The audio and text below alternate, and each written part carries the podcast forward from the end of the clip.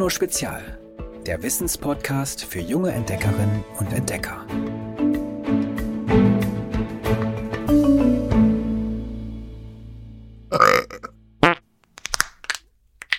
Na ihr? Habt ihr meine Begrüßung verstanden?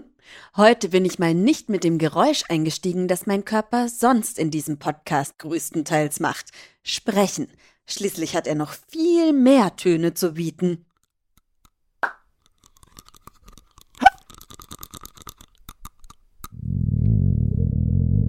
Wir rumpeln, hicksen, grummeln, knacken, knirschen, knallen.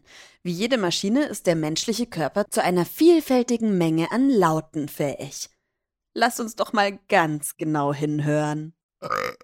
Das passiert, wenn wir hastig essen oder zu wenig kauen. Mit jedem Bissen verschlucken wir nämlich Luft, die sich dann im Magen sammelt. Und die will wieder nach oben. Also drückt sie zunächst gegen den Muskel, der das untere Ende der Speiseröhre verschließt, den Eingang zum Magen. Und wenn der nicht mehr dicht halten kann, zischt die Luft durch die Speiseröhre gen Kehlkopf. So bringt der Luftstrom den Muskel am oberen Ende der Speiseröhre in Schwung. Und das donnert, bis die Luft raus ist. Übrigens, der Rülpsrekord in der Disziplin Lautstärke ist mit 109,9 Dezibel im Guinness-Buch der Rekorde vermerkt. Auf der Lärmskala ist das vergleichbar mit einem Presslufthammer.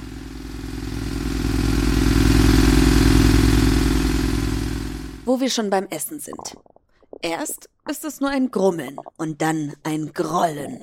Unser Magen meldet sich lautstark, wenn er Hunger hat. Das passiert, weil die Ringmuskulatur drumherum den Magen wie einen Dudelsack zusammenpresst. Immer wieder.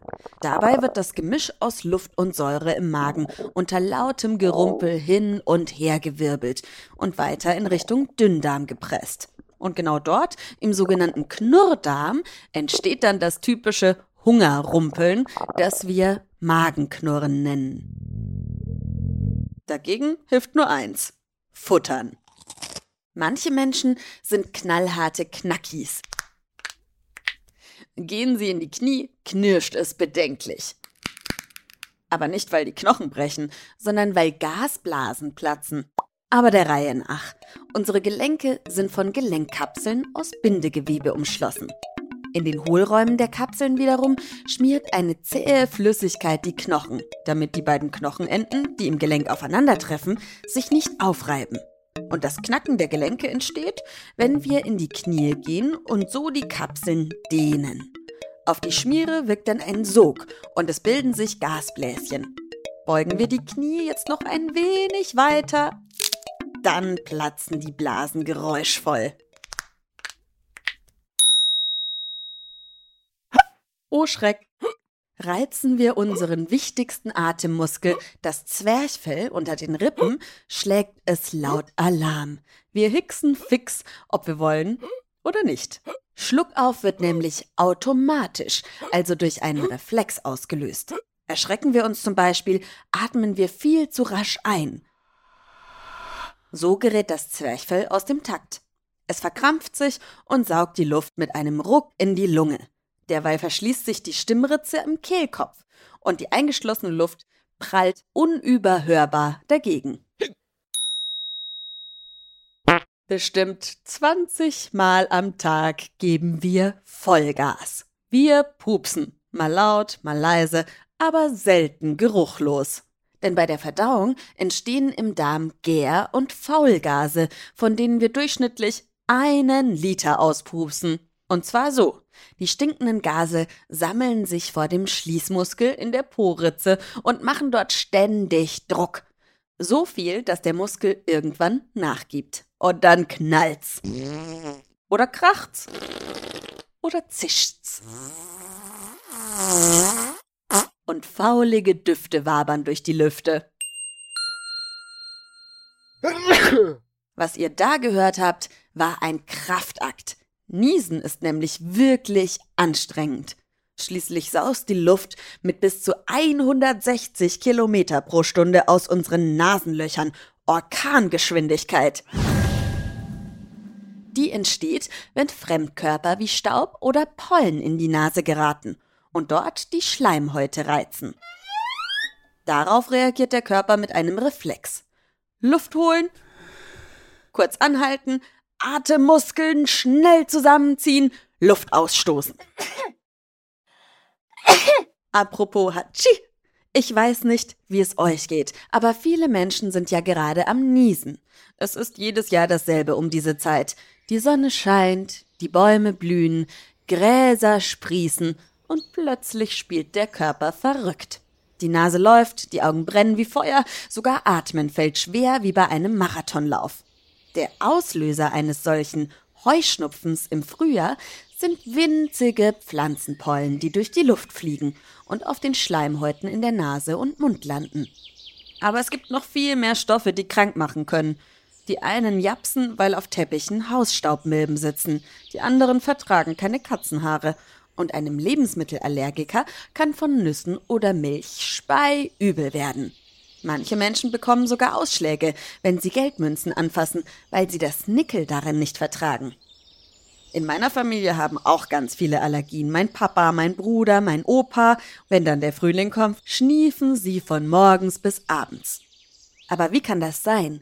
Wie können harmlose Dinge krank machen? Hm. Hm. Schuld daran ist ausgerechnet unser Immunsystem, das uns eigentlich schützen soll vor krankmachenden Erregern, die in den Körper eindringen wollen. Viren und Bakterien, Würmer und Pilze zum Beispiel. Unser Körper hat eine ganze Armee zu seiner Verteidigung aufgestellt. Durch das Blut patrouillieren zum Beispiel Fresszellen, die sich auf ungebetene Gäste stürzen und Verstärkung herbeirufen. Dabei arbeiten sie so effektiv, dass wir meist gar nichts von den Kämpfen mitbekommen und gesund bleiben. Manchmal gelingt es Angreifern trotzdem, unerkannt einzudringen und uns krank zu machen. Auch auf solche Erreger kann sich das Immunsystem einstellen. Hat es die Übeltäter einmal erkannt, stellt es Antikörper her. Das sind eine Art Detektive, die ab jetzt nach dem Erreger Ausschau halten. Taucht er erneut auf, schlagen sie sofort Alarm. Einige Krankheiten wie Masern oder Röteln bekommen wir deshalb höchstens einmal. Doch manchmal macht das Immunsystem Fehler. Beim Heuschnupfen etwa irren sich sogenannte T-Helferzellen. Die sollen eigentlich Schädlinge bekämpfen. Doch manchmal sehen sie stattdessen in den Pollen von Birken, Buchen oder Gräsern Feinde. Und sie veranlassen andere Zellen, Antikörper gegen diese herzustellen. Spüren die Antikörper daraufhin die Pollen auf, veranlassen sie, dass Botenstoffe ausgeschickt werden. Diese lassen den Körper zum Angriff übergehen. Sie befehlen etwa dem Gewebe in der Nase, Schleim abzusondern, um den vermeintlichen Feind wegzuspülen. Sofort tropft die Nase wie ein Wasserhahn. In Deutschland leidet etwa jeder Dritte an einer Allergie. Allein mit Heuschnupfen schlagen sich mehr als 15 Millionen Menschen herum. Anfang des vergangenen Jahrhunderts waren solche Allergien noch selten. Viele Forscherinnen und Forscher glauben, dass das daran liegt, dass wir krank werden, weil es bei uns zu sauber ist. Denn das Immunsystem funktioniert bei der Geburt noch nicht perfekt. Es muss erst trainiert werden, indem es mit Erregern kämpft. Wenn aber Babys kaum mit Bakterien oder Viren in Kontakt kommen, weil die Eltern ständig putzen oder wenn Kinder nicht draußen spielen, lernt das Immunsystem zu wenig. Und dann geht es eben auf die falschen Stoffe los.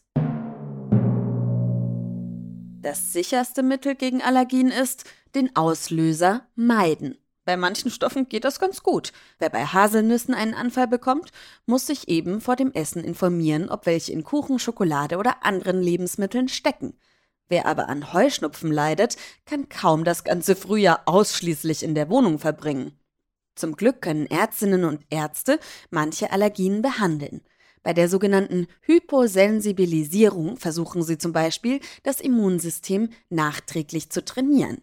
Der Patient oder die Patientin bekommt dann über längere Zeit Spritzen oder Medikamente mit immer größeren Mengen Pollensubstanz, damit sich der Körper langsam daran gewöhnen kann. Bei meinem Bruder zum Beispiel hat das richtig gut funktioniert. Aber so eine Hyposensibilisierung klappt nicht immer bei jedem. Zum Glück gibt es aber außerdem Medikamente, die verhindern, dass der Körper zu viele Botenstoffe ausschüttet, wie zum Beispiel das sogenannte Histamin. Dann reagiert das Immunsystem zwar immer noch falsch, aber es stört uns nicht mehr so sehr. Ihr wollt noch genauer wissen, wie unsere Körperabwehr funktioniert? Dann schaut mal auf www.giolino.de slash immun vorbei. Dort haben wir auch eine Anleitung für euch, wie ihr Samenbomben selbst machen könnt. Die werft ihr jetzt im Frühling auf ein Fleckchen Erde und beobachtet, wie dort bunte Blüten wachsen. Welche Samen ihr in die Samenbomben reinknetet, könnt ihr selbst entscheiden.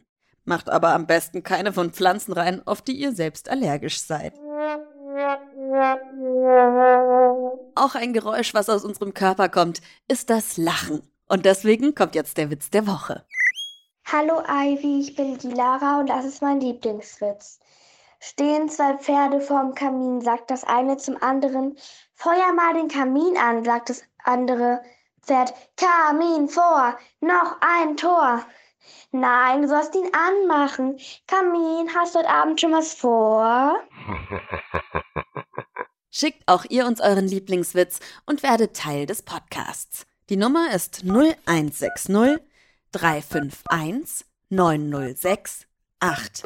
Die findet ihr wie immer auch in der Folgenbeschreibung. Also abonniert den Podcast, dann bekommt ihr immer mit, wenn eine neue Folge online ist und schaltet nächste Woche wieder ein. Ich freue mich auf euch. Tschüss! Halt, stopp!